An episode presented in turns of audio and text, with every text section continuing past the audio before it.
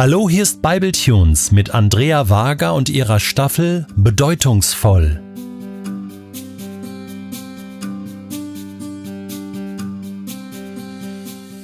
Vor mehreren Jahren waren wir mit unseren drei jüngsten Kindern in Indien. Bei unserem Besuch in Südindien hatte ich eine Führung gebucht in einem der größten Krankenhauskomplexe der Welt, in Vellore. Der junge Arzt, der uns durch das Krankenhaus führte, stellte uns zu Beginn eine Frage. Ist Schmerz etwas Gutes? Meine Antwort kam schnell und bestimmt. Natürlich nicht. Im Laufe der Führung stellte sich heraus, dass dieser junge Arzt sich auf Lepra spezialisiert hatte, eine Krankheit, die noch immer in Indien verbreitet ist. Er erklärte uns auch, dass die Krankheit vor allem die Nerven zerstört, wenn sich also ein Lepra-Patient die Hände oder Füße verletzt, spürt er es nicht. Wenn er nicht gelernt hat, seine Gliedmaßen jeden Tag auf Verletzungen zu untersuchen und sie zu behandeln, dann können alle Arten von Bakterien in die Haut eindringen.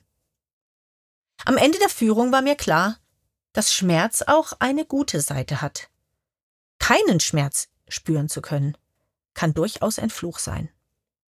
Es ist also klug, auf körperlichen Schmerz zu achten. Und es ist genauso klug, auch den Schmerz in unseren Herzen nicht einfach zu ignorieren. Leider gehört er zu unserem Leben dazu. Zu meiner Überraschung habe ich in den letzten Jahren erlebt, dass Gott gerade durch die schmerzhaften Geschichten in unserem Leben unsere Herzen weiter und tiefer machen kann, wenn wir ihn lassen. Schmerz hat viele Gesichter. Zum Beispiel schmerzt es, wenn geliebte Menschen uns verlassen aus welchen Gründen auch immer. Ich kann mich noch gut daran erinnern, als wir eins unserer Pflegekinder weiterreichen sollten. Der Kleine war fast neun Monate bei uns geblieben, und er war uns sehr ans Herz gewachsen. Nachdem wir uns von ihm verabschiedet hatten, saß ich heulend in meinem Zimmer. Ich fragte Gott, warum tue ich mir das immer wieder an?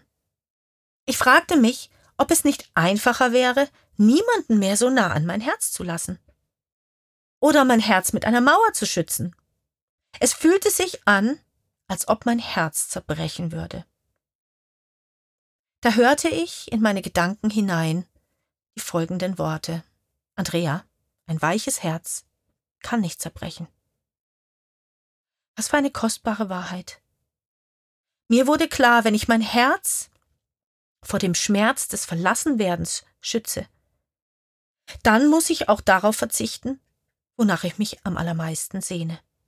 Nach tiefen Beziehungen, nach echter Liebe und Freundschaft. Erlaube dir, Schmerz zu fühlen. Sei ehrlich mit dir und sei ehrlich mit Gott. Wir sind dazu geschaffen, um zu lieben. Und lieben können wir nur mit einem offenen Herzen. Wo wir den Schmerz aus unseren Herzen verdrängen, werden unsere Herzen hart. Das trennt uns nicht nur voreinander, sondern auch von Gott. Wenn wir den Schmerz in unseren Herzen verdrängen, werden unsere Herzen hart.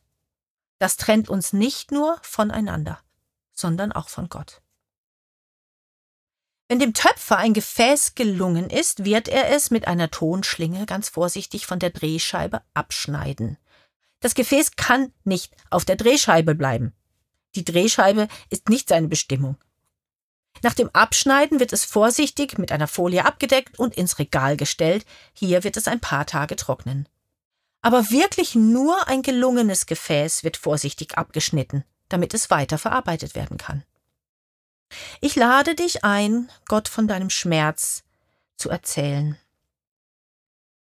Vielleicht möchtest du dich an eine Sache erinnern, die in deinem Leben besonders schmerzhaft war. Und dann nimm dir Zeit und frage dich, was sie dich Kostbares gelehrt hat. Vielleicht ist es auch etwas, was immer noch schmerzt. Dann erlaube Gott, dir zu helfen. Vergebung ist oft ein erster Heilungsschritt. Unser Vater im Himmel liebt es, Wunden zu heilen, auch die in unseren Herzen.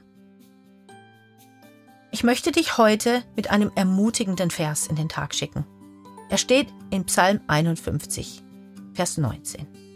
Ein Opfer, das Gott gefällt, ist tiefe Reue. Ein zerbrochenes und verzweifeltes Herz wirst du, o oh Gott, nicht zurückweisen.